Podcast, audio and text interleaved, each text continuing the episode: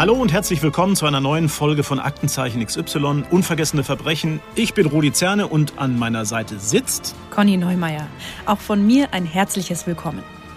Sag mal, Rudi, bevor wir unseren heutigen Fall vorstellen, Ihr bei Aktenzeichen XY ungelöst, ihr bekommt ja auch manchmal Hinweise aus dem Gefängnis. Ja, tatsächlich. Da sitzt dann gewissermaßen eine Art Fachpublikum. Also in der Tat, gelegentlich kommen auch von dort Zuschauerreaktionen, in aller Regel per Post. Mhm. Allerdings sind das dann weniger Hinweise zu den gezeigten Fällen. Manche sind einfach nicht zufrieden damit, wie wir bestimmte Sachen darstellen. Wie ist das gemeint? Also naja, meistens geht es dann äh, um Einbrüche. Das heißt, äh, dann zum Beispiel meldet sich jemand und sagt, was ihr da zeigt, ist ja völlig überholt, funktioniert ja so gar nicht mehr. Heutzutage macht man das so und so. Also das sind gewissermaßen enttäuschte Zuschauerinnen oder Zuschauer, die sich ja nützliche Tipps erwartet haben, wie man noch besser Türen knackt oder das Fenster aushebelt.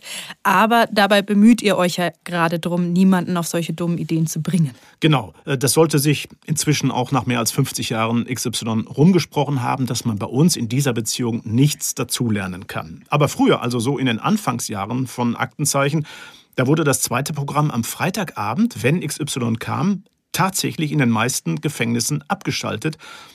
Einfach aus Angst, die Insassen könnten sich dort Anregungen für künftige Straftaten holen. Wenn dem so gewesen wäre, dann wäre XY sicher ruckzuck abgesetzt worden anzunehmen. Aber jetzt zum eigentlichen Thema heute. Ich ahne es, deine Frage hatte schon etwas damit zu tun. Genau, denn da geht es schließlich auch um einen Tipp aus dem Knast. Der Hinweisgeber hat sich damit sogar ziemlich in Gefahr begeben, so dass er geschützt werden musste. Und darauf gehen wir heute auch ein. Ich sage nur schon mal ein Stichwort Zeugenschutz. Was es damit auf sich hat und wie der überhaupt funktioniert, das haben wir uns erklären lassen und zwar von Dr. Christian Siegismund, einem Experten auf dem Gebiet, aber dazu später mehr. Jetzt begrüßen wir erstmal unseren Gast hier im Studio, Uwe Behrens. Er ist erster Kriminalhauptkommissar und Leiter der fünften Mordkommission im Berliner Landeskriminalamt. Guten Tag, Herr Behrens. Schön, dass Sie sich die Zeit genommen haben, mal wieder zu uns nach Bayern zu kommen. Ja, auch von mir herzlich willkommen, Herr Behrens. Was Aktenzeichen XY betrifft, kann man Sie ja fast schon als alten Hasen bezeichnen. Ja, äh, ein Hallo erstmal von mir und äh, ich freue mich, dass ich jetzt äh, gerade hier sein darf. Und ja, tatsächlich war ich schon zweimal vor der Kamera mhm. ähm, bei Aktenzeichen XY. Ist schon eine Weile her, aber ähm, heute ist meine Premiere bei dem Podcast von Aktenzeichen XY. Sie sind, wie Rudi schon gesagt hat, der Leiter der fünften Mordkommission. Wie viele Mordkommissionen hat denn das Berliner LKA? Die Berliner Polizei hat acht Mordkommissionen die in einem zehntägigen Bereitschaftssystem tätig sind. Das heißt also, rund um die Uhr ist eine Mordkommission in Bereitschaft und ähm, nimmt sich der Fälle an, die aktuell passieren und die in unsere Zuständigkeit fallen. Das heißt also, die Mordkommission, die aktuell Bereitschaft hat, übernimmt dann ähm, jeden aktuellen Fall eines Tötungsdelikts oder eines Versuchs oder auch noch anderer Delikte, für die wir auch zuständig sind. Ähm, acht Mordkommissionen, das ist eine ganze Menge. Liegt das daran, dass in Berlin so viel getötet wird?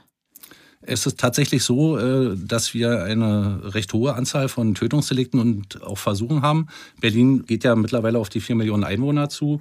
Und wir hatten im Jahre 2022 insgesamt 114 ähm, Tötungsdelikte und Versuche, muss man dazu sagen. Also die Mehrzahl sind Versuche, es waren 76 Versuche und 38 vollendete Tötungsdelikte. Aber anhand der Häufigkeit sieht man schon, dass tatsächlich das mit nur wenigen Mordkommissionen nicht zu bewältigen wäre. Mhm. Viele Dienststellen in Deutschland haben ja noch nicht mal eine ständige Mordkommission, sondern die wird erst gebildet, wenn ein entsprechender Fall vorliegt. Die Ermittlungen zu dem Mord, mit dem wir uns heute beschäftigen, hat damals die dritte Mordkommission übernommen. Sie sind im Oktober 1993 dazu gestoßen. Das ist vollkommen korrekt. Ähm, vielleicht noch ergänzend, dass sich jetzt eventuell jemand wundert, warum ich Leiter der fünften Mordkommission bin und wir hier von einem Fall der dritten Mordkommission sprechen. Tatsächlich kam ich 1993 im Oktober zur dritten Mordkommission und bin dann im Jahre 2000 dann als stellvertretender Leiter einer Mordkommission zur fünften Mordkommission gekommen.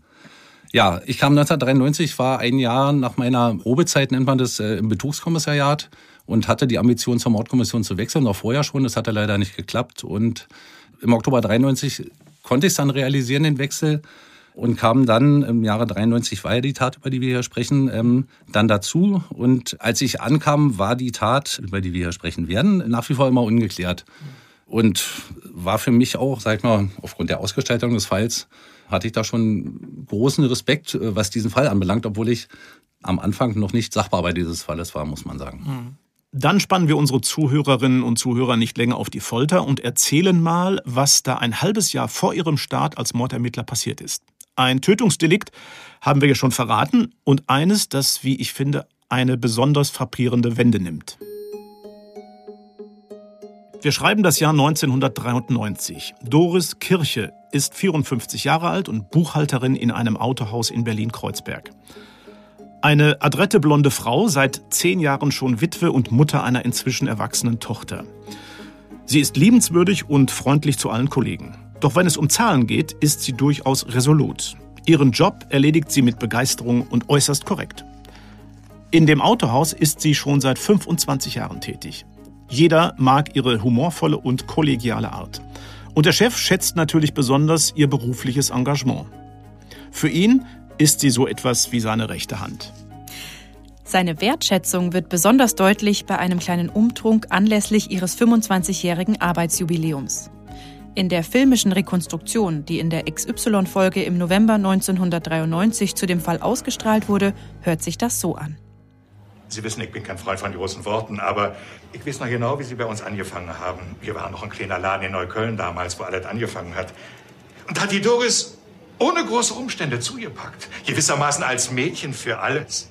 Zu der kleinen Feierstunde haben sich der Chef und die Belegschaft aus der Verwaltung des Autohauses im Büro der Jubilarin eingefunden. Die sonst so taffe Doris Kirche wird ganz verlegen, als der Chef eine wahre Lobeshymne von sich gibt. Stets freundlich und hilfsbereit, immer auf Ausgleich bedacht und vor allem für jeden ein offenes Ohr. Liebe Doris, ich möchte mir im Namen aller, aber auch ganz persönlich, für diese 25 Jahre bei Ihnen bedanken. Danke, Herr Schneider. Danke. So, aber jetzt wollen wir endlich anstoßen. Zum Wohl. Man stößt mit Sekt an und dann hat der Chef noch eine ganz besondere Überraschung für seine Mitarbeiterin parat. Er überreicht ihr einen Briefumschlag. Sie haben neben der Arbeit ja noch ein Hobby. Ferne Länder. Bitte schön. Und gute Reise. Das darf ja nicht wahr sein. In dem Umschlag befindet sich ein Gutschein für eine Reise für zwei Personen auf die Galapagos-Inseln. Doris Kirche ist überglücklich und tritt den Urlaub schon in den nächsten Tagen an. Gemeinsam mit ihrem Lebensgefährten. Ihre Tochter passt in der Zwischenzeit auf ihre 170 Quadratmeter Wohnung in Wilmersdorf auf, in der Doris Kirche seit vielen Jahren lebt. Inzwischen alleine. Sie und ihr Lebensgefährte haben ihre Wohnungen beide behalten. Tja, und wie das so ist mit dem Urlaub, er geht viel zu schnell vorbei. Zwei Wochen später, am Montag, dem 22. Februar 1993, ist Doris Kirche wieder im Büro. Auch für sie trifft zu, wer eine Reise tut, der kann etwas erzählen. Sie ist noch voller Eindrücke und schwärmt ihren Kolleginnen vor. Ich sage euch, diese Leguane sehen aus wie kleine Drachen. Und zutraulich sind die. Das glaubt er ja nicht. Ich hab die mal im Fernsehen gesehen. Richtig eklig fand ich die. Quatsch, die sind echt niedlich. Wenn ich nächste Woche meine Fotos fertig habe, dann werdet ihr ja sehen. Dazu wird es allerdings nicht mehr kommen. An diesem Vormittag halten sich zwei fremde Männer mit südländischem Aussehen auf dem Gelände des Autohauses auf. Und die haben keine guten Absichten. Mehrfach fallen sie auf. Aber jeder geht davon aus, dass es sich um potenzielle Kunden handelt, auf der Suche nach einem geeigneten Fahrzeug. Einer von ihnen taucht dann sogar im Autohaus auf. Und zwar dort, wo Kunden eigentlich nichts verloren haben. Als die Monteure beim Frühstück sitzen, sieht sich einer der beiden Männer in der leeren Werkstatt um. Dort erwischt ihn gegen 9.30 Uhr die Putzfrau. Gegen Mittag schaut er sogar kurz im Büro von Doris Kirche vorbei. Dort sitzen die Angestellten der Buchhaltung gerade beim Essen. Sie meinen, der Mann habe sich verlaufen. Sie zeigen ihm den Weg zum Kundenservice. Eine Stunde später fällt der Mann der Reinigungskraft erneut auf. Diesmal jedoch draußen, auf dem Gelände des Autohauses. Und selbst am Nachmittag treibt sich der Fremde noch zusammen mit seinem Begleiter draußen zwischen den ausgestellten Fahrzeugen herum. Trotzdem, niemand misst dem Ganzen eine Bedeutung zu. Es ist etwa 15.45 Uhr. Da befindet sich einer der fremden Männer erneut im Autohaus in der Verwaltung. Wieder geht er den Flur entlang. Zielstrebig steuert er nun auf die Personalbuchhaltung zu. Dort sitzen Doris Kirche und eine Kollegin an den Schreibtischen. Sie sind in ihre Arbeit vertieft. Plötzlich steht der Fremde im Büro Unter seinem Blouson zieht er wortlos ein abgesägtes Gewehr hervor und zielt auf Doris Kirche. Frau Kirche! Frau Kirche! Frau Kirche! Um Gottes Willen, was ist denn hier passiert? Notarzt, ein Krankenwagen, schnell! Der Schütze lässt sein Gewehr auf den Boden fallen und eilt wieder hinaus. Doris Kirche sinkt auf ihrem Schreibtisch zusammen, von zahllosen Schrotkugeln getroffen. Für Doris Kirche kommt jede Hilfe zu spät. Die Schlagadern an Hals und Schlüsselbein sind getroffen. Die Buchhalterin verblutet innerhalb weniger Minuten an ihrem Schreibtisch. Während bei den Mitarbeiterinnen und Mitarbeitern in der Verwaltung das blanke Entsetzen herrscht, kann der Täter mit seinem Begleiter unerkannt fliehen. Wenig später wimmelt es in dem Autohaus von Polizeibeamten. Der Tatort ist abgesperrt. Nur noch die Leute von der Spurensicherung dürfen sich hier frei bewegen. Was beim sogenannten ersten Angriff noch passiert, darüber sprechen wir jetzt mit dem ersten Kriminalhauptkommissar Behrens. Er war zwar damals, wie wir schon gehört haben, noch nicht bei der Mordkommission, aber die Vorgehensweise ist ja wohl in diesem Stadium immer gleich, oder? Das stimmt. Es gibt standardisierte Prozesse, die ablaufen. In der Regel ist es so, dass, wenn es tatsächlich zu einem solchen Delikt kommt, setzt das eine Alarmierungskette in Gang. Ähm, es wird in der Regel erst die Feuerwehr, der polizeiliche Notruf oder aber ersatzweise der Notruf der Berliner Feuerwehr alarmiert durch einen Augenzeugen. Und in dem Zusammenhang wird dann in der Regel erst ein Einsatzwagen der Berliner Polizei, also von einem, dem zuständigen Polizeiabschnitt, entsandt werden, der die ersten Maßnahmen vor Ort trifft.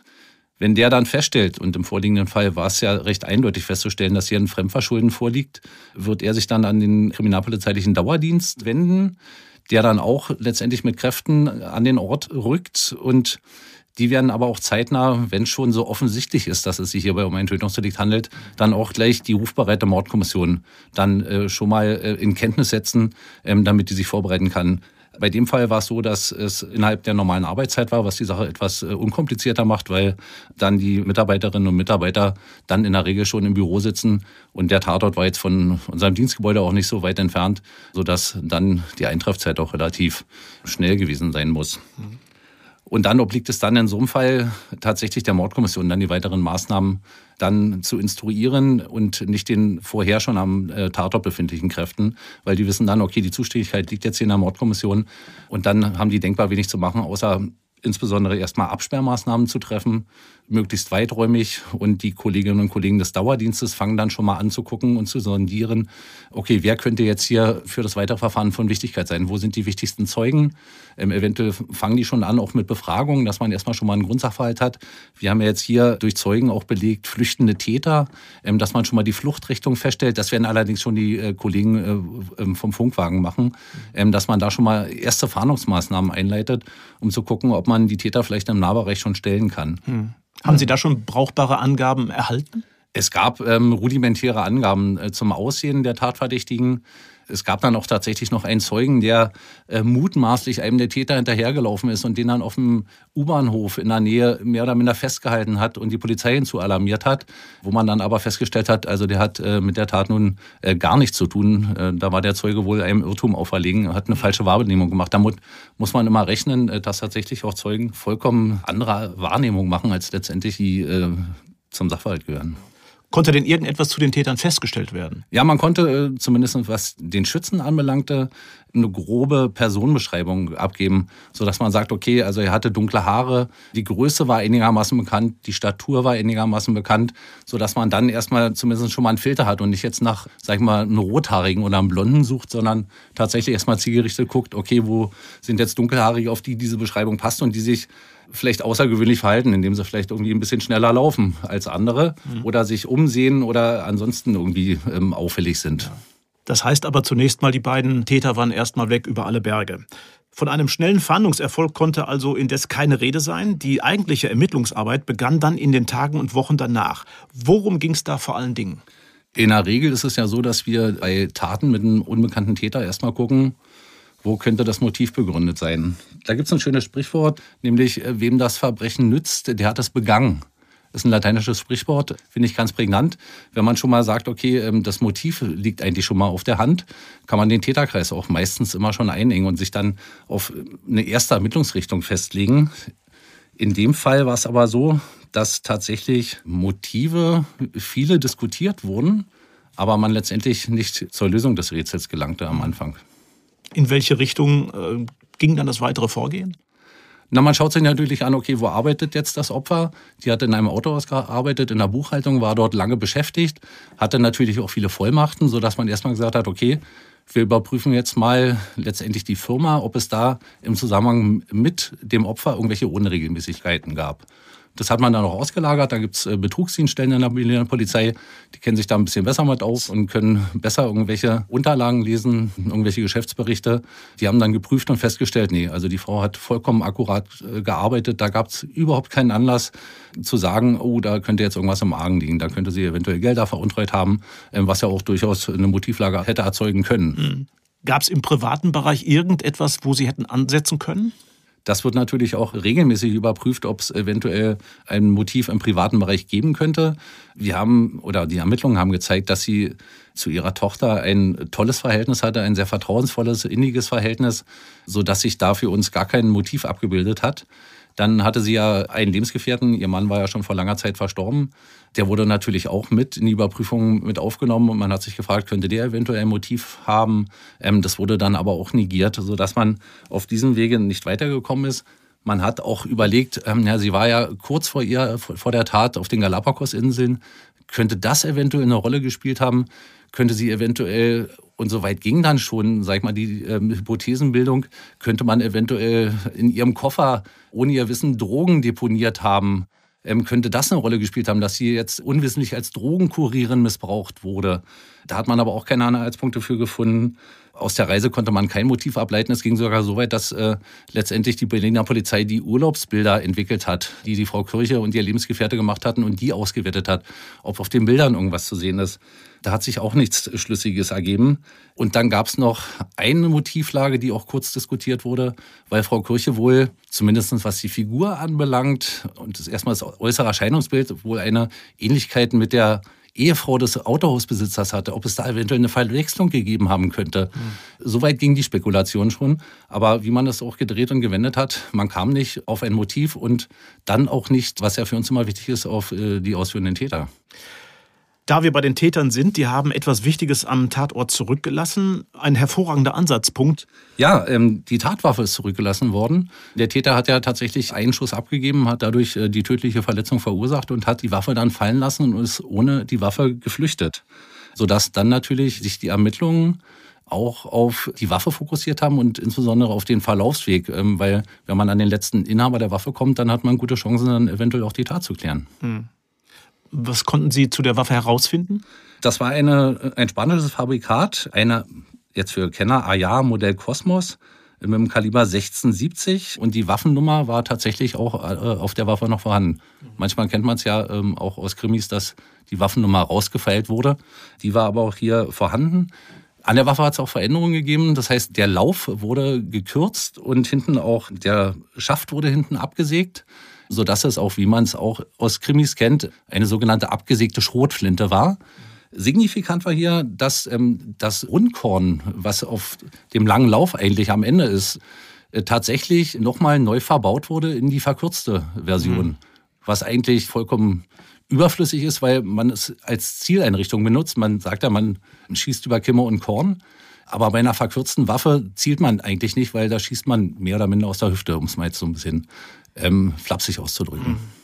Konnte denn der Verlaufsweg der Waffe in irgendeiner Form nachvollzogen werden?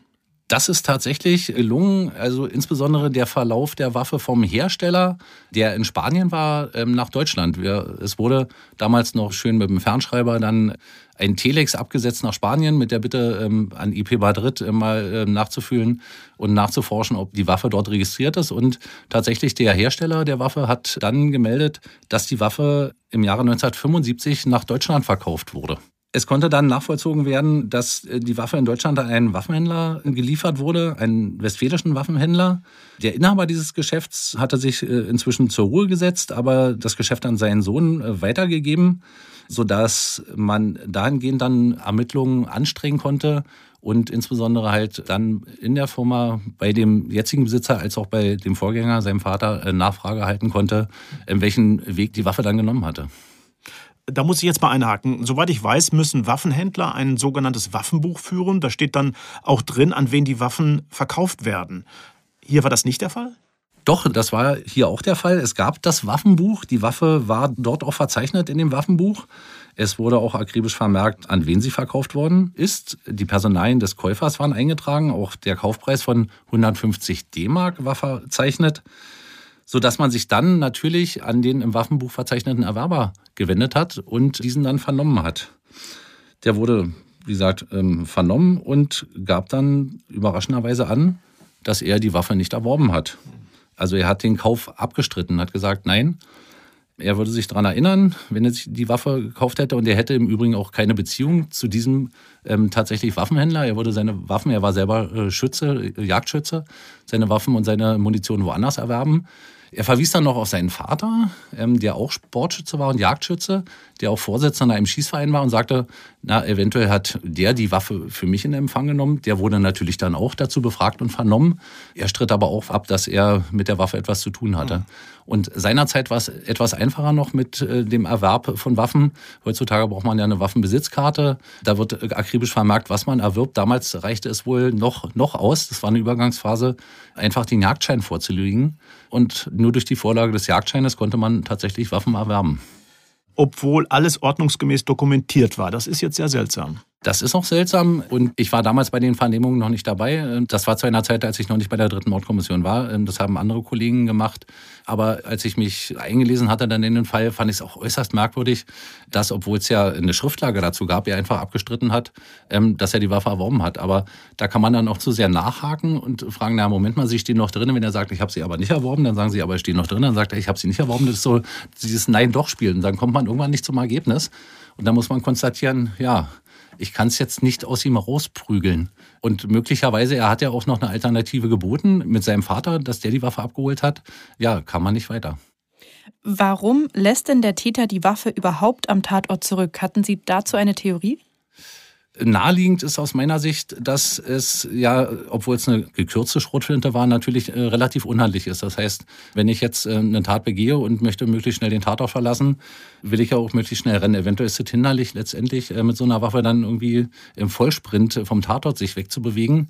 Aber ich denke mal, die beste Erklärung und die einleuchtendste ist, dass er sich natürlich, wenn er mit der Waffe flüchtet, einer großen Gefahr aussetzt. Nämlich, dass tatsächlich im Zuge von Fahndungsmaßnahmen er überprüft wird und sollte er dann im Besitz dieser Waffe sein, wird er sich schwerlich aus der Tat rausreden können. Mhm. Und ich denke mal auch, und das haben die Ermittlungen natürlich auch gezeigt, letztendlich hat er ja gar keinen Bezug zur Waffe. Das heißt, er hat sich gedacht, okay, über die Waffe werden die mich nicht ermitteln. Mhm. Von daher kann ich es ja auch da lassen. Und wie erklären Sie sich, dass die Täter keine Masken auf hatten? Na, sie haben sich ja längere Zeit äh, in dem Bereich des äh, späteren Tatortes aufgehalten, ähm, sind umhergewandert, waren ja auch tatsächlich mal innerhalb der Firmenräumlichkeiten. Ähm, da würde man natürlich dann ein bisschen äh, tatsächlich äh, Aufsehen erregen, wenn man da schon maskiert irgendwie äh, umherwandern würde. Ich denke mal, die haben sich gedacht, hier kennt mich keiner. Es war jetzt tatsächlich auch nicht deren Wohngebiet und deren Einzugsbereich, innerhalb derer sie sich dann aufgehalten haben, wo sie weggegangen sind, ausgegangen sind. Und sind einfach davon ausgegangen, ja, ähm, mich kennt hier keiner, mich äh, wird hier auch keiner wiedererkennen. Fingerabdrücke oder sonstige Spuren hat man an der Waffe nicht gefunden? Ja, Fingerabdrücke an der Waffe ist ein sehr spezielles Thema und wird auch gerne äh, in Krimi-Formaten immer wieder erwähnt, dass Fingerabdrücke auf einer Waffe gefunden wurden. Die Wahrscheinlichkeit ist doch eher gering, an der Waffe Fingerabdrücke zu finden, weil letztendlich die Beschaffenheit von Waffen es in der Regel nicht zulassen, weil ich brauche für einen Fingerabdruck letztendlich den ich hinterlasse eine glatte Oberfläche.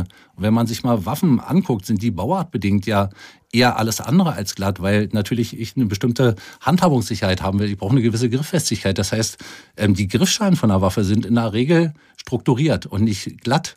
Ähm, das Einzige ist halt, in der Regel ist der Lauf aus Metall. Da bestünde eine Wahrscheinlichkeit, einen Fingerabdruck zu finden. Aber in der Regel ähm, ist das Material an sich denkbar ungeeignet. Mhm. Besser sieht es natürlich heutzutage mit DNA-Spuren aus. Das werde ich schwer vermeiden können. Irgendwann einmal, also selbst wenn ich zur Tat Handschuhe trage, DNA zu hinterlassen in der Handhabung mit der Waffe. Aber wir sprechen jetzt hier von einer Tat aus dem Jahre 1993. Da gab es schon DNA-Analytik, aber die war noch bei weitem nicht so sensitiv, wie es heute ist, wo sie heute aus einer Hautschuppe schon DNA-Spuren generieren können. Aber das waren ja nicht die einzigen Ermittlungen, die nach dem Verbrechen liefen. Was folgte dann noch? Primär auf die Täterbeschreibung, anhand derer dann ein sogenanntes Phantombild erstellt wurde. Ich mag diesen Begriff nicht allzu sehr, weil es, beim Täter handelt es sich nicht um Phantom, das ist ein Mensch. Ich spreche lieber vom subjektiven Täterporträt, weil es ist sehr subjektiv geprägt. Das heißt, ich habe einen Zeugen, mehrere Zeugen, die eine Wahrnehmung gemacht haben, den Täter gesehen haben. Und die versuchen jetzt einem Polizeizeichner zu erklären, wie der ausgesehen hat. Und das können manche besser und manche weniger gut. Und wenn Sie insbesondere sehen, Sie haben zwei, drei Zeuginnen oder Zeugen und die lassen alle ein Phantombild anfertigen, werden Sie in der Regel zu drei verschiedenen Ergebnissen kommen und müssen dann eine Symbiose herstellen aus allen. Und das verfälscht schon wieder. Deswegen finde ich also den Begriff subjektives Täterporträt wesentlich besser. Es wurde tatsächlich jetzt hier auch erstellt und es wurde auch mit einem großen Aufwand nämlich durch Drucken von Tausenden von Fahndungsplakaten, die im gesamten Bundesgebiet verteilt wurden, letztendlich die Fahndung äh, betrieben, in der Hoffnung, dass jemand die Person, die von den Zeugen gezeichnet wurde, muss man ja sagen, wiedererkennt. Und darauf stützen sich erstmal die Ermittlungen, weil man halt über die Motivlage erstmal nicht weitergekommen war, dass man sagt, okay, wir haben jetzt hier ein Phantombild und vielleicht gibt es ja jemanden, der die Person darauf erkennt. Und da gab es natürlich sehr viele Hinweise, weil es jetzt, sag ich mal, nicht ein sehr spezieller Charakter war, der da wiedergegeben wurde. Es war jetzt nichts, was so vollkommen signifikant war, wo man sagt, okay, das ist ein Alleinstellungsmerkmal. Also reicht das schon mal, wenn man sagt, er hatte eine Mutter mal, was die Sache natürlich wesentlich einengt. Aber es war tatsächlich eine Person, die in Deutschland zuhauf letztendlich mit diesem Aussehen unterwegs war. Und wenn man dann noch die Abweichungen, die möglicherweise durch die Zeuginnen und Zeugen mit einbaut, ja, kann man sich vorstellen, dass es natürlich da eine Vielzahl von Hinweisen gegeben hat und man versuchte halt dann über Beschaffung eines Bildes der Person, auf die hingewiesen wurde und dann durch Vorlagen bei den Zeuginnen, bei den Tatzeuginnen und Zeugen dann eventuell ein Wiedererkennen zu ermöglichen. Das äh, gelang aber nicht. Ja. Wie sah er denn nach Zeugenangaben aus? Die Zeuginnen haben ihn beschrieben als etwa Anfang 20 Jahre alt, relativ klein gewachsen, so etwa 1,65 Meter, schlanke Figur, dunkles Haar und sie sagten, dass er eher südosteuropäischer Herkunft gewesen sein dürfte. Und mit dieser Veröffentlichung des Bildes wurde auch eine Belohnung ausgesetzt. Richtig, ähm, der Polizeipräsident in Berlin hatte äh, seinerzeit eine Belohnung in Höhe von 10.000 D-Mark ausgelobt. Und der Chef des Autohauses hat das nochmal erhöht, hat nochmal 90.000 aus seinem Privatvermögen beigesteuert, sodass die Belohnung sich dann auf 100.000 D-Mark belief, was für damalige Zeiten eine stolze Summe war. Hat das dann zu etwas geführt? Letztendlich hat das auch zunächst geführt, also die Belohnung jetzt dazu hat keinen Mehrwert mhm. gehabt. Also als alle Fahndungsmittel ausgereizt waren, und das war eben relativ schnell der Fall, wie Sie sagen, nahm sich dann XY der Sache an. Bereits im Oktober 1993, also knapp neun Monate nach der Tat, war der ungelöste Mordfall in der Sendung. Und der Erfinder der Sendung, Eduard Zimmermann, hat den XY-Film, aus dem wir ja bereits Ausschnitte gehört haben, so anmoderiert. Diese abgesägte Schrotflinte, meine Damen und Herren, gehört zu einem der rätselhaftesten Mordfälle, die wir je in dieser Sendung behandelt haben. Mit der Waffe wurde vor mehr als einem halben Jahr in Berlin eine Frau erschossen.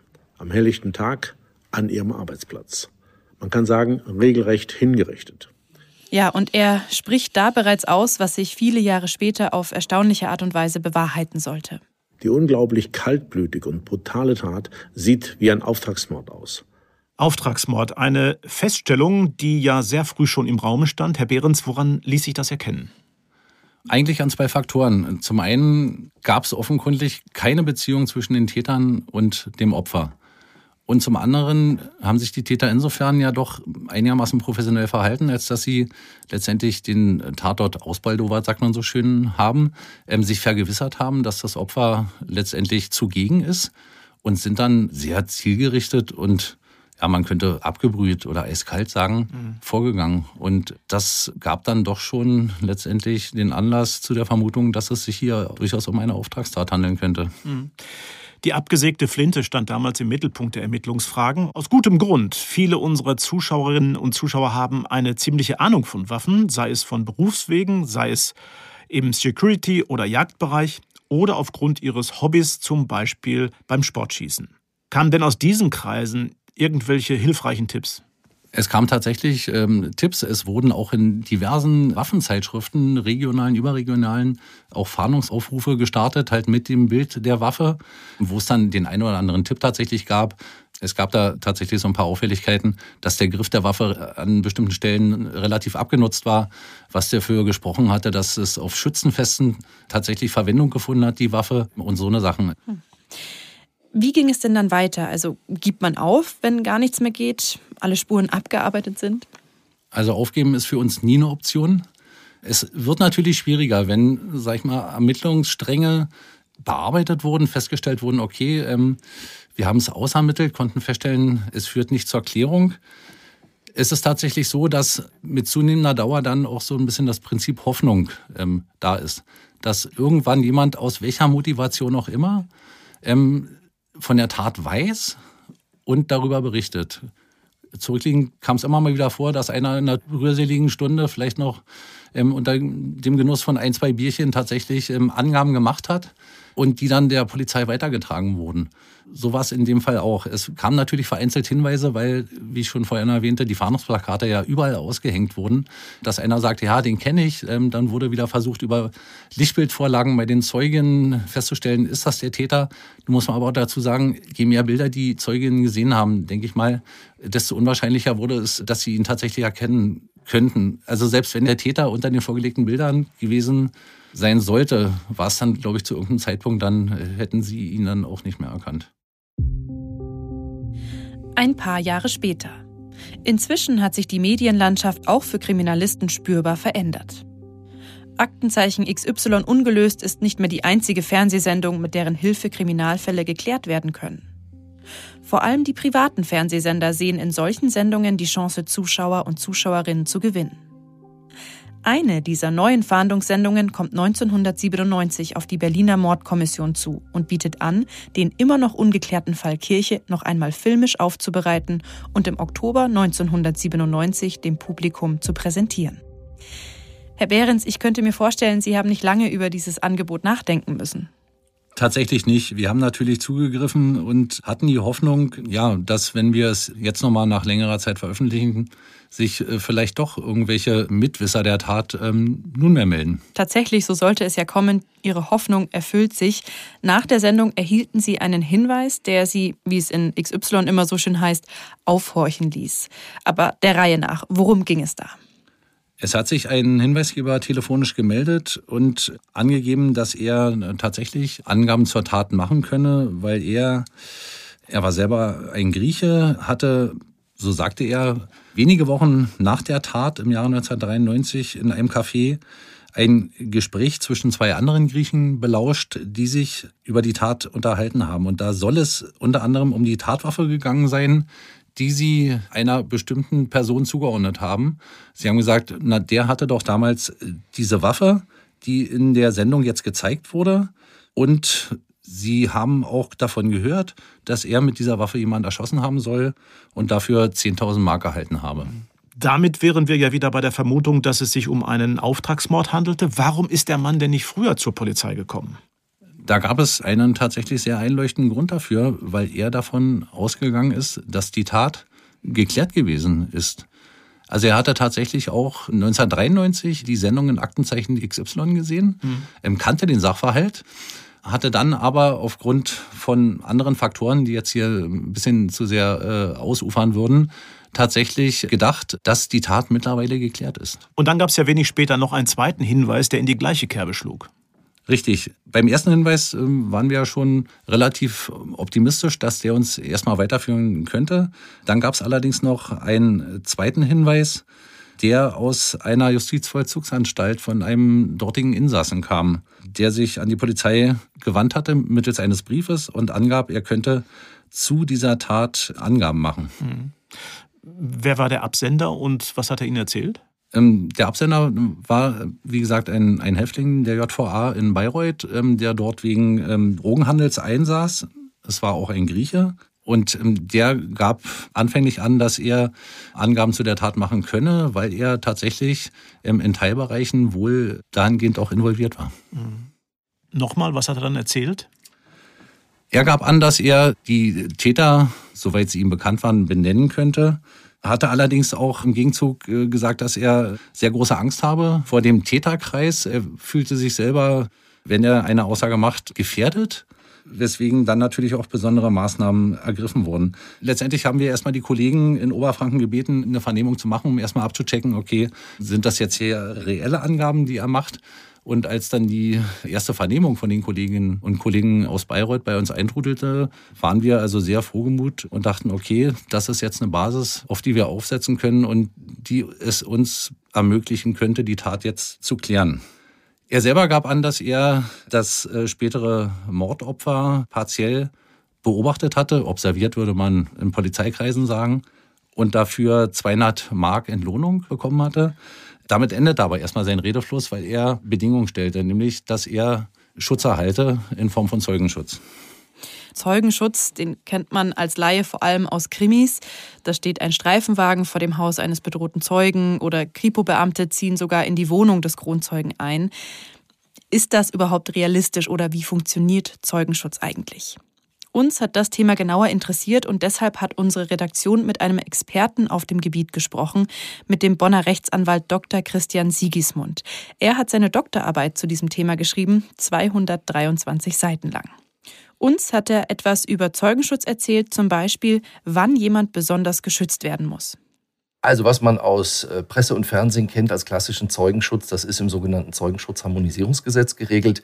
Das heißt also ganz schlicht zur Einleitung, dass jemand ohne dessen Angaben ein Sachverhalt oder der Aufenthaltsort eines Kriminellen nicht ermittelt werden kann, mit seinem Einverständnis in ein Zeugenschutzprogramm übernommen werden kann, wenn die Gefahr besteht, dass er an Leib, Leben, Gesundheit, Freiheit oder wesentlichen Vermögenswerten geschädigt werden kann und er muss sich darüber hinaus auch noch für Zeugenschutzmaßnahmen eignen. Das Gesetz selbst baut dann sich im Weiteren so auf, dass es nur jeweils ganz knapp anreißt, was im Zeugenschutz wichtig ist. Ähm, das dahinterliegende, also wenn Sie so wollen, die, die, das Drehbuch des Zeugenschutzes, das ergibt sich dann aus den polizeilichen Dienstvorschriften. Die sind natürlich der Öffentlichkeit nicht zugänglich weil da schon recht detailliert drinsteht, wie man im Einzelfall äh, den Zeugen schützt, welche Maßnahmen konkret durch die Polizei durchgeführt werden. Das soll aber die Öffentlichkeit natürlich nicht wissen, damit die Zeugen nicht in Gefahr kommen. Ja klar, der beste Schutz ist der, über den man nicht spricht. Trotzdem, wir wollten es dann doch ein bisschen genauer wissen. Wie ist das nun mit dem Polizeiwagen vor der Tür? Der Polizeiwagen vor der Tür ist eine eher kleinere Maßnahme des Zeugenschutzes. Wenn der Zeuge zum Beispiel aus der organisierten Kriminalität stammt, dann muss man sagen, dass also doch sicherlich die Rachegelüste seiner Organisation, aus der er stammt, da reicht dann äh, vielleicht im Einzelfall auch nicht mehr der Polizeiwagen vor der Tür, sondern da muss der Zeuge dann schon möglicherweise an einen anderen Ort verbracht werden und im Einzelfall vielleicht sogar neue Unterlagen, sogenannte Tarnidentitäten erhalten. Das hört sich schon etwas komplizierter an. Das Schutzprogramm kann das Leben eines Zeugen unter Umständen ganz schön verändern. Wie das konkret aussehen kann, hier nochmal Dr. Sigismund dazu. Der Zeugenschutz bringt natürlich für jeden Einschränkungen mit sich, der da reinkommt. Also das muss man sich mal nur so vorstellen, dass man also sein Leben, wie man es jeden Tag, die letzten Tage, Monate und Jahre hatte, auf einen Schlag aufgibt. Man hat dann keinen Kontakt mehr zu seinem bisherigen sozialen Umfeld. Man darf seine sozialen Medien natürlich nicht mehr nutzen und wenn man dann einen Beruf hat, darf man den auch nicht mehr in der Art und Weise nachgehen, wie man ihn bisher hatte. Und das ist natürlich ein ganz erheblicher Einschnitt, wo der Zeuge natürlich im Einzelfall sehr gut abwägen muss, was ist jetzt das Risiko, was mir droht, wenn ich in den Zeugenschutz nicht reingehe und andererseits, was sind die Annehmlichkeiten, die ich aufgebe. Also, das heißt, wenn ich einen Mörder bei der Polizei sozusagen verpfeife und mich damit unter Umständen selbst in Gefahr begebe, vielleicht schon bedroht wurde, weil ich Zeuge eines Verbrechens bin, dann habe ich die Möglichkeit, in den Zeugenschutz zu gehen. Das kann bedeuten, dass ich unter Umständen wegziehen und meine kompletten sozialen Kontakte aufgeben muss, eine neue Arbeit suchen muss. Das ist schon ein ziemlicher Cut in meinem Leben, auch wenn die Behörden einen dabei unterstützen. Ob sich jemand auf so etwas einlässt und in den Zeugenschutz geht, entscheidet er oder sie letztlich selbst. Hier nochmal Dr. Sigismund dazu. Dem Zeugen helfen im Einzelfall dann die Zeugenschutzdienststellen, die ihm sagen, was ihm möglicherweise an Repressalien droht, an Benachteiligungen oder was er auch an Vorteilen genießen kann, wenn er denn mit in den Zeugenschutz kommt. Und er wird dann im Einzelfall mit der Zeugenschutzdienststelle einen Vertrag schließen, wo die Zeugenschutzbehörde dem Zeugen einerseits ähm, versichert, welche Schutzmaßnahmen sie ihm anheimstellen wird, aber er andererseits sich natürlich auch Pflichten unterwirft, also sinngemäß, wir verpflichten dich zu schützen und dafür verpflichtest du dich, lieber Zeuge, dich hier in diesem Programm ordentlich zu benehmen und aber auch eine ordnungsgemäße Aussage vor Gericht und den Ermittlungsbehörden zu liefern. Also vielleicht auch eine Win-Win-Situation. Die Frage, die sich da zwangsläufig stellt, wie lange dauert so ein Zeugenschutz? Vielleicht sogar lebenslänglich? Also es gibt keine Mindest- und auch keine Höchstlaufzeit, sondern das ist immer im Rahmen der sogenannten Gefährdungsprognose durch die Dienststelle abzuwägen. Im Einzelfall bedeutet das, wenn der Haupttäter, beispielsweise es gab nur einen Täter, verstorben ist oder die Haft auf lange Jahre ähm, in, in der Haft verbleibt, wird man dann schon zum Ergebnis kommen, dass die Zeugenschutzmaßnahmen gelockert oder ganz abgebaut werden können. Wenn man sagt, der Zeuge ähm, kommt aus einem kriminellen Umfeld, also äh, dann wird sehr aktiv an seiner Verfolgung gearbeitet werden. Ähm, dann kann so etwas auch Monate, Jahre und bis zum Lebensende hin dauern, wobei man im Einzelfall natürlich zu berücksichtigen hat, dass nach dem Gesetz es auch zulässig ist, dass Angehörige des Zeugen äh, in den Zeugenschutz mit reingehen. Und in dem Zusammenhang muss man natürlich auch die Dienststelle, die Zeugenschutzdienststelle, sich immer fragen, wie teuer wird das Ganze? Das wird in einer schlichten Zweckmittelrelation betrachtet werden, im Verhältnis zum Delikt, zu den Ermittlungsergebnissen und auch zum möglichen Ermittlungserfolg. Logisch, da wird ja eine Menge Geld ausgegeben, also unsere Steuern. Aber wenn es hilft, gefährliche Verbrecher hinter Gitter zu bringen? Was aber, wenn ich als Zeugin die Nase voll habe? Wenn ich wieder zurück ins alte Leben will? Geht das überhaupt? Sie können aus dem Zeugenschutzprogramm jederzeit zurück. Das ist Ihre höchstpersönliche Entscheidung. Man muss natürlich als Betroffener immer überlegen, welches Risiko steht dem gegenüber. In welches Leben kehre ich zurück und äh, was mache ich, wenn ich wieder an meinem alten Wohnort bin? Will ich überhaupt dahin zurück an meinen alten Wohnort? Aus den Beispielen von Zeugen, mit denen ich gesprochen habe, ist das regelmäßig über Monate und Jahre hinweg natürlich eine sehr bedrückende Situation für den Zeugen, weil es ganz einfach eine sozial einschlägige Komponente ist, äh, wenn sie mit Freunden, Verwandten, Bekannten über einen längeren Zeitraum nicht mehr kommunizieren dürfen. Rudi, kannst du dir das vorstellen, im Zeugenschutz sein? Also irgendwo in der Welt unter neuem Namen mit neuer Legende? Schwierig, eher gar nicht. Bei mir wäre das jetzt wahrscheinlich auch gar nicht so einfach, denn mein Gesicht kennen ja nun doch äh, mhm. ziemlich viele. Aber so oft kommt das ja auch nicht vor. Zahlen hierzu werden von den Behörden zwar unter Verschluss gehalten, dennoch ist einmal durchgesickert, dass es im Jahr 2006 etwas über 300 Fälle gewesen sein sollen, wobei das in aller Regel wohl einfachere Maßnahmen waren. Also zum Beispiel eben der Streifenwagen vor der Tür. Ja, wenn du so willst. Aber lass uns zurückkommen zu unserem eigentlichen Fall. Da ging es ja um die Frage, wird der Hinweisgeber aus dem Gefängnis in Bayreuth unter Zeugenschutz gestellt? Herr Behrens, zu dieser Zeit waren Sie ja schon ein paar Jahre in der für den Mord an Doris Kirche zuständigen dritten Mordkommission in Berlin. Wie wurde da entschieden? Ähm, entschieden wurde, dass wir den Fall unserer Dienststelle in Berlin anvertrauen, die sich um Zeugenschutz kümmert.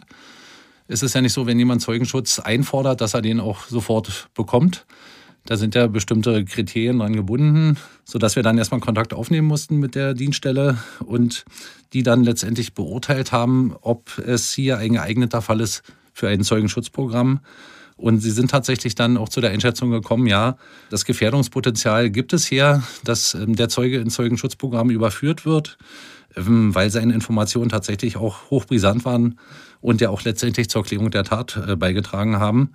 Und man konnte ja schon anhand ähm, des, der Tat und des Tatablaufs feststellen, dass die Täter ja auch sehr skrupellos vorgegangen sind. Das heißt, da schon eine Gefährlichkeit abzuleiten war. Mhm. Spielte da jetzt nicht noch eine Geschichte mit? Also ich weiß, dass Hinweise aus dem Knast meist nicht ohne Eigennutz gegeben werden.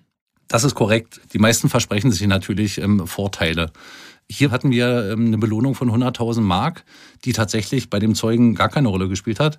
Ähm, er hat uns auch später gesagt, er wusste gar nicht, dass da eine Belohnung ausgelobt ist. Er hat tatsächlich ähm, darauf gehofft, dass er einer drohenden Abschiebung entgeht. Er saß ja in Haft und ähm, war kein deutscher Staatsangehöriger und es drohte ihm tatsächlich die Abschiebung und er hoffte sich nunmehr, dass äh, aufgrund seiner Aussagen dahingehend eventuell die Entscheidung nochmal überdacht wird. Mhm. Er befand sich ja dann, wie gesagt, im Zeugenschutzprogramm. Und natürlich sagt er auch, wenn es nun auf seine Haftdauer Auswirkungen hat, wäre jetzt auch nicht besonders traurig. Mhm. Aber primär war es tatsächlich die Abschiebung, die er entgehen wollte. Mhm. Hat das denn funktioniert? Entkam er also dieser Abschiebung?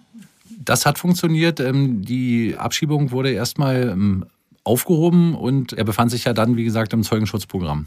Wie sah denn bei ihm jetzt die Zeugenschutzmaßnahme aus, ganz konkret?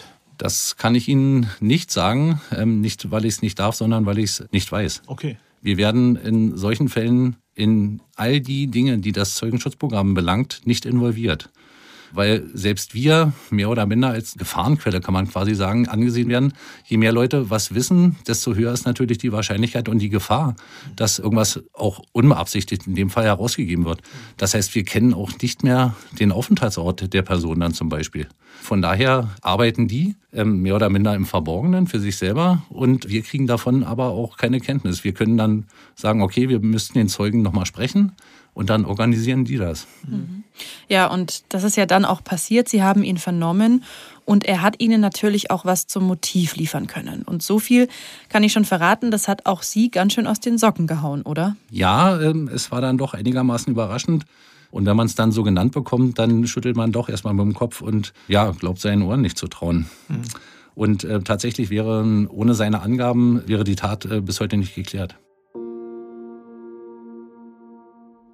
Dreh- und Angelpunkt ist die Wohnung des Mordopfers. Die riesige Wohnung in Berlin-Wilmersdorf, 170 Quadratmeter. Doris Kirche lebt dort seit 1978 für ungefähr 860 D-Mark. Ein schon für damalige Verhältnisse äußerst günstiger Mietpreis. Ihr Mietvertrag enthält nämlich eine Klausel, wonach die Miete nicht erhöht werden darf. Ein Traum für jeden Mieter, ein Albtraum für Vermieter. 1984 werden die Wohnungen in dem Haus in Eigentumswohnungen umgewandelt. Fünf Jahre später, 1989, wird ein Zahnarzt der neue Vermieter von Doris Kirche. Die Buchhalterin wohnt weiterhin dort. Dazu muss man wissen, die Wende hat die Wohnungssituation zwischenzeitlich weiter verschärft. Es gibt extrem wenig Wohnraum, der noch bezahlbar ist. Alles hat sich auf den Westteil konzentriert. Der Osten war ja ziemlich marode. Die Situation war ähnlich wie heute in den großen Metropolen. Für eine Wohnung haben die Interessenten stundenlang angestanden. Offenbar hat der neue Vermieter von Doris Kirche die Klausel im Mietvertrag übersehen. Denn eigentlich hatte er die Wohnung für 400.000 D-Mark als schnelle Geldanlage gekauft. Er will sie gewinnbringend verkaufen, so sein Plan. Und da sie in leerem Zustand wesentlich lukrativer wäre, kündigt er seiner Mieterin. Doch die Buchhalterin kennt ihren Mietvertrag besser als der Zahnarzt und gibt die Wohnung nicht frei. Mit allen Mitteln versucht er seine Mieterin umzustimmen. Er bietet ihr Geld an, bis zu 50.000 D-Mark. Doch Doris Kirche bleibt hart. Sie dreht den Spieß sogar um. Immerhin hatte sie die Wohnung im Laufe der Jahre mehrfach auf eigene Kosten modernisiert. Dafür verlangt sie nun von ihrem Vermieter einen Batzen Geld. Genauer 100.000. Außerdem solle er ihr eine schöne Ersatzwohnung in angemessener Lage besorgen. Dann würde sie ausziehen. Ein natürlich aussichtsloses Unterfangen. Der Wohnungseigentümer erzählt in seinem Stammlokal, einem griechischen Restaurant, von seiner Misere. Denn seine Ausgaben für die Wohnung übersteigen die Einnahmen durch die Miete erheblich. Einer der Gäste ist Makler und wittert sofort ein Geschäft. Er bietet dem Zahnarzt seine Hilfe an.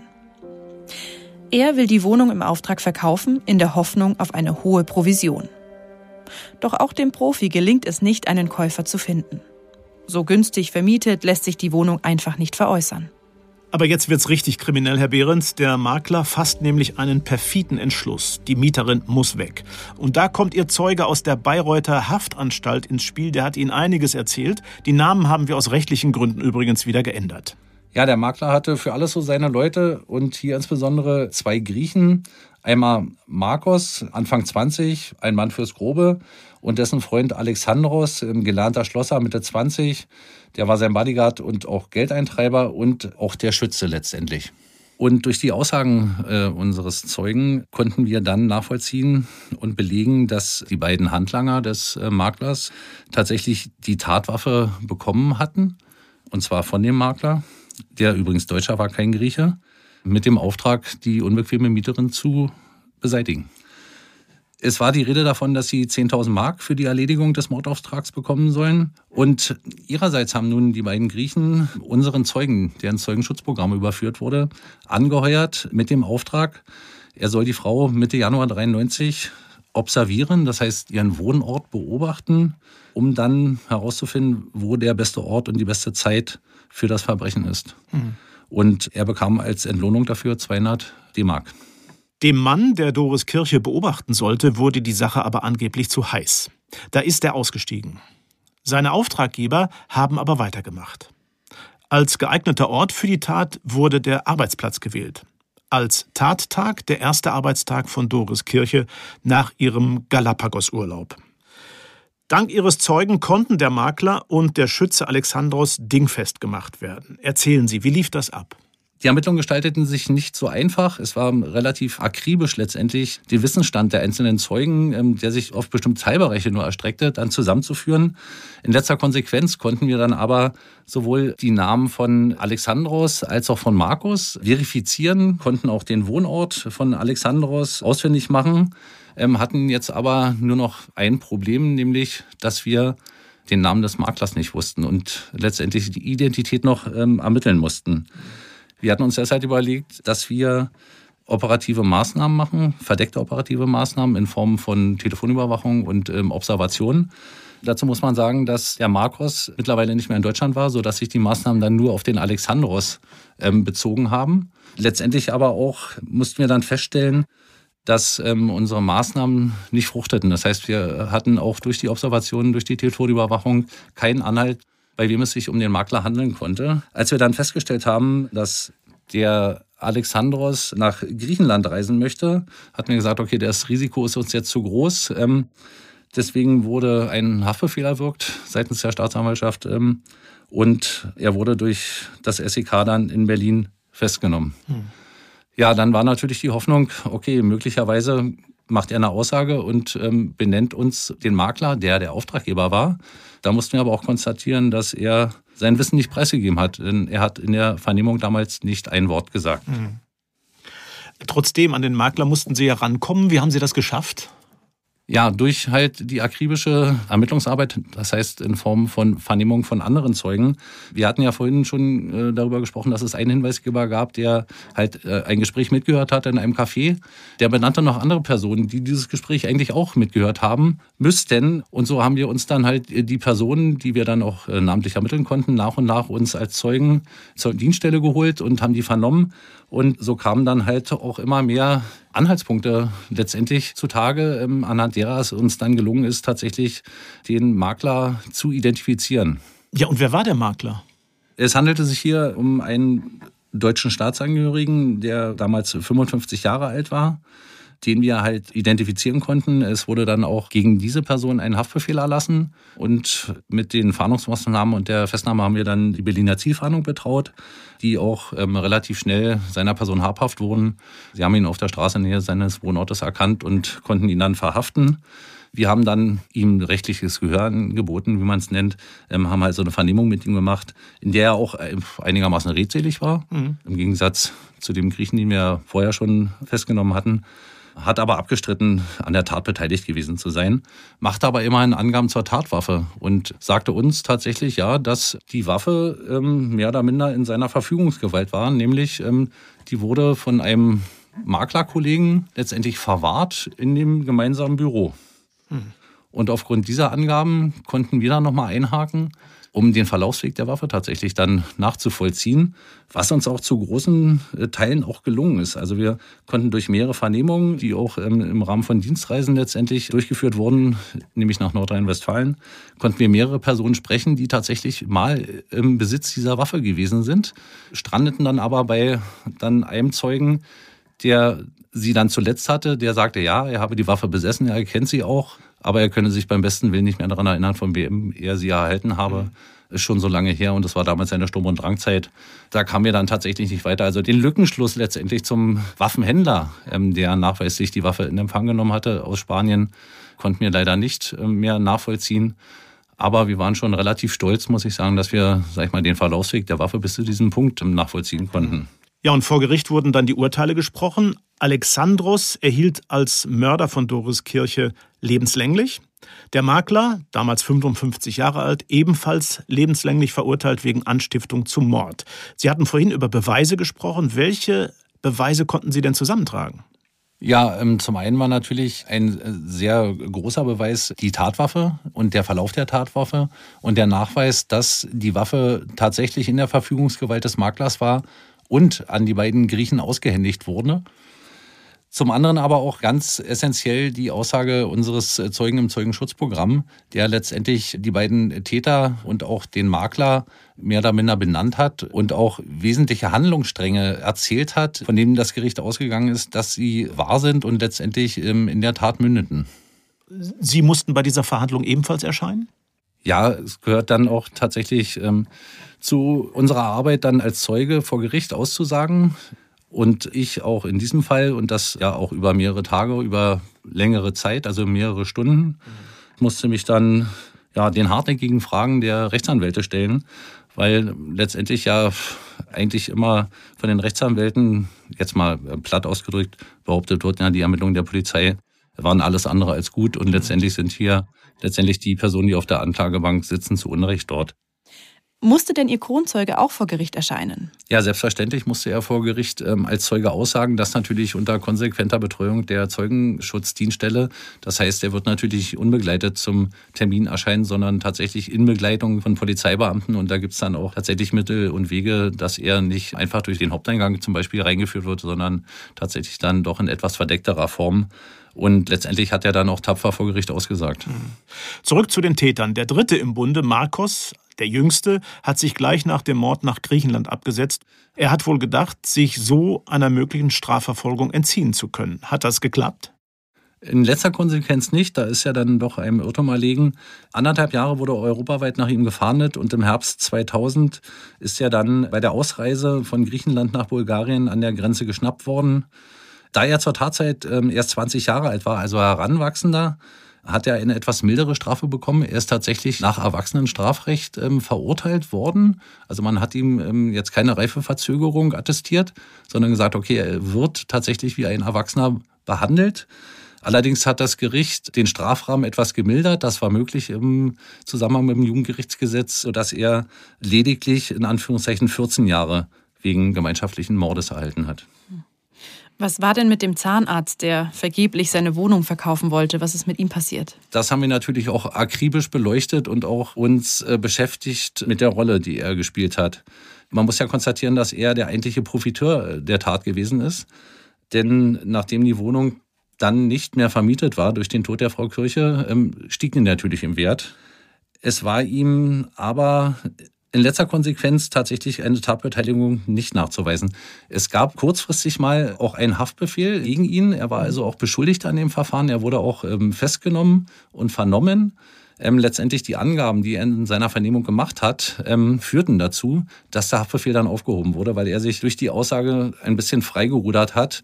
Und wie gesagt, letztendlich hatten wir keine stichhaltigen Beweise dafür, dass er in diese Tat involviert war. Mhm ja, er profitierte letztendlich dann davon, denn nach dem Tod der Frau Kirche hat er die Wohnung äh, weitervermietet für einen wesentlich höheren Mietzins. Den konnte er auch eintreiben, weil die Wohnung äh, kurzfristig als Bordell genutzt wurde. Und da hat er dann Erlöse äh, circa von 3000 Mark im Monat gehabt. Aber auch nicht lange, weil das dann ruchbar wurde. Es gab dann tatsächlich Meldungen auch ans Wohnungsamt, die haben dann interveniert, er hat dann Ärger bekommen, sodass er dann letztendlich, ähm, sag ich mal, diese Vermietung an den Bordellbetreiber nicht mehr fortführen konnte und hat dann die Wohnung später verkauft für sage und schreibe fast 800.000 Mark. Mhm. Ähm, man muss aber dazu sagen, dass ihm im Ganzen betrachtet letztendlich es nicht geholfen hat. Also durch die ganzen Maklergeschäfte, die er neben seiner Tätigkeit als Zahnarzt gemacht hat, hat er sich dermaßen verkalkuliert und verspekuliert, dass er laut eigener Aussage dann ja ruiniert war finanziell. Herr Behrens, wie haben denn die Angehörigen von Doris Kirche, also die Tochter und der Lebensgefährte, auf das unglaubliche Motiv und ja auf die Urteile des Gerichts reagiert? Die Frage kann ich Ihnen explizit äh, nicht beantworten. Ich weiß noch, dass mein damaliger Chef äh, dann Kontakt aufgenommen hat, äh, insbesondere zu der Tochter der Frau Kirche und er dann die Klärung des Falles mitgeteilt hat. Soweit ich mich erinnere, hat sie dem Prozess auch nicht beigewohnt und trat auch nicht als Nebenklägerin auf.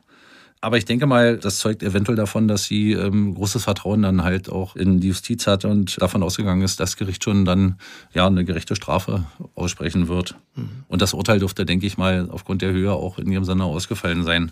Es ist ähm, denke ich mal, für Angehörige generell. Also wenn schon so eine grausame Tat geschehen ist und dann auch im Angehörigenkreis, denke ich mal doch äh, bestimmt eine Genugtuung, dass die Tat aufgeklärt wurde und dass ähm, dann die handelnden Täter auch einer gerechten Strafe zugeführt werden. Das ist ein gutes Schlusswort und damit würde ich sagen, beschließen wir diesen Podcast.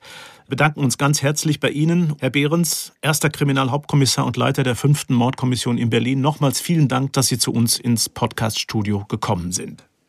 Ja, ich bedanke mich auch. Das war ein sehr interessanter, facettenreicher Fall und ich hoffe, dass Sie und Ihr Team auch weiterhin alle Fälle klären, mit denen Sie in der Hauptstadt zu tun haben. Ja, da geben wir uns allergrößte Mühe und dafür sind wir auch da und ja, ich bedanke mich auch. Ja, und natürlich geht hier auch ein herzliches Dankeschön an Dr. Christian Siegesmund für seine interessanten Ausführungen zum Thema Zeugenschutz. Und der nächste Dank an den Autor dieser Folge, Rüdiger Wellnitz. Und wie immer am Ende danke euch. Bis zum nächsten Mal sage ich bei Aktenzeichen XY unvergessene Verbrechen. Bleibt uns gewogen und vor allem bleibt sicher. Wenn euch diese Folge gefallen hat, dann wie immer empfehlt uns weiter, lasst uns ein paar Sterne da und abonniert uns. Weitere Infos gibt's wie immer in den Shownotes. Bis in zwei Wochen. Tschüss. Aktenzeichen XY Unvergessene Verbrechen ist eine Produktion der Securitel in Kooperation mit Bumfilm im Auftrag des ZDF.